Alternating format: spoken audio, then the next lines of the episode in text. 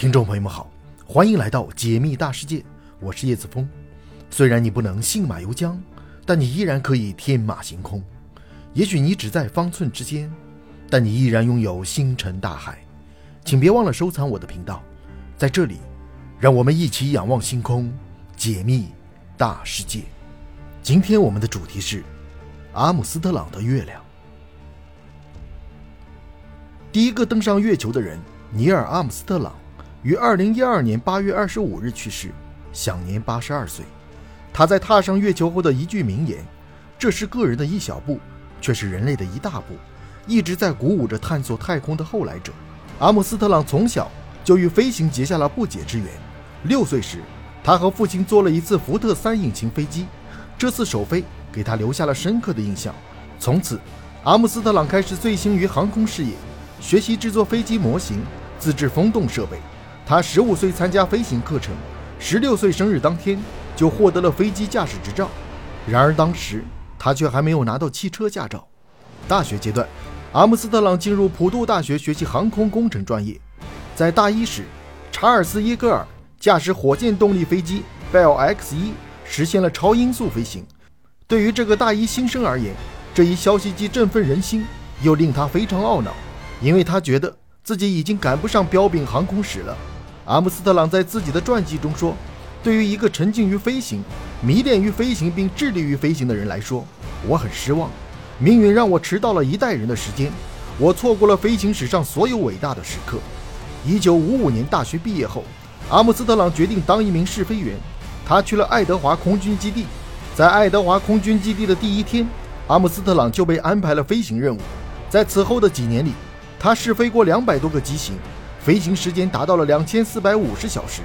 作为上世纪人类最快飞行器 X 幺五空天战斗机的二十名试飞员之一，阿姆斯特朗前后完成七次试飞，驾驶 X 幺五三达到了约六点三万米的高度，驾驶 X 幺五幺达到了五点七四马赫的速度，相当于六千六百一十五千米每小时。很快，历史将赋予他一项最伟大的使命，这个使命将让他永载史册。冷战期间。美苏两国在航天领域的竞争尤为激烈。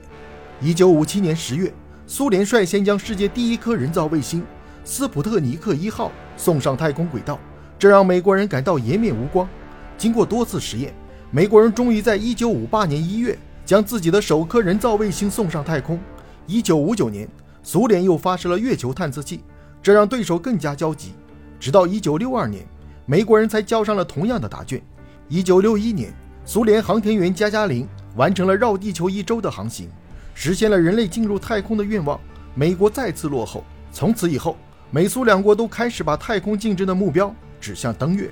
时任美国总统的肯尼迪在国会宣布，一定要在登月方面超过苏联。历时十一年，耗资两百四十亿美元，汇集了当时全美国最优秀的科技人才和尖端技术的阿波罗计划开始了。一九六二年。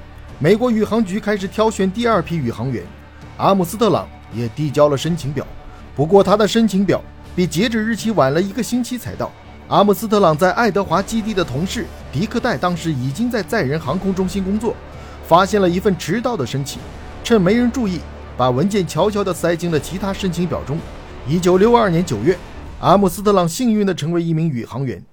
阿姆斯特朗的第一次太空之行就出现了危险。他担任双子座八号宇宙飞船的指令长，控制飞船与目标飞行器的人工对接，这是人类航天史上第一次实现轨道对接。但是没过多久，飞船结合体开始异常翻滚，飞船内所有的物体都贴到了舱壁上，状态控制器的闪光灯不断的呈现快速闪烁的信号。但阿姆斯特朗沉着冷静，成功完成了历史上第一次轨道对接，并指挥飞船安全返回地球。超人的镇定。是阿姆斯特朗的一大特质。在训练中，他曾数次在只剩十多秒燃料的情况下着陆，但他表现得不慌不忙。1968年，登月前一次模拟月面低重力环境的训练中，实验机突然失灵，阿姆斯特朗跳伞脱险。如果再晚0.5秒弹射，伞包就来不及打开。这种超人的镇定，在后来的登月过程中发挥了巨大的作用。当时整个登月过程险象环生，靠着阿姆斯特朗的灵活镇定。终于顺利完成了任务。美国之所以不遗余力地推动阿波罗计划，归根结底是在当年冷战的氛围里，美苏两国争夺太空和舆论制高点的需要。当时全世界都在屏息等待，谁最先登上月球。只要阿姆斯特朗成功登上月球，美国的国际影响力和太空领域的地位将得到巩固。一九六九年七月十六日，土星五号运载火箭载着阿波罗十一号飞船向月球飞去，并于二十日宇航员成功登上月球。美国不惜一切代价，终于实现了抢在苏联之前把国旗插到月球表面的梦想。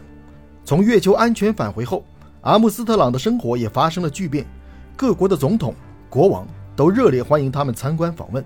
他和其他宇航员旋风般的在三十五天内前往了二十五个国家，学校、道路以及建筑物都选择以他们的名字来命名。阿姆斯特朗本人被十七个国家授予勋章，并且收获了数不清的荣耀和赞誉。难能可贵的是，面对扑面而来的镁光灯和话筒，阿姆斯特朗本人对自己始终有着清醒的认识。虽然偶尔会发表一些演讲，但这位时势造就的英雄。很少接受访问，并避免成为公众的焦点。他曾告诉公众，不要只盯住宇航员登月的那一刻，人们更应该记住每个宇航工作者所有的日常工作。风云变幻的国际环境造就了阿姆斯特朗，不过在那个特定时代中，阿姆斯特朗并没有迷失自己，反而能够对自己保持一个更清醒的认识。他在1971年从美国宇航局退休，并拒绝了商业和学术领域的很多高级职位。而是选择了到辛辛那提大学航空工程学院去教书。后来，他甚至还在一个偏僻的乡下买下了一个杂草丛生的农庄，开始了自己半隐居的生活。阿波罗十一号登陆月球，距离斯普尼克号的发射只不过十二年。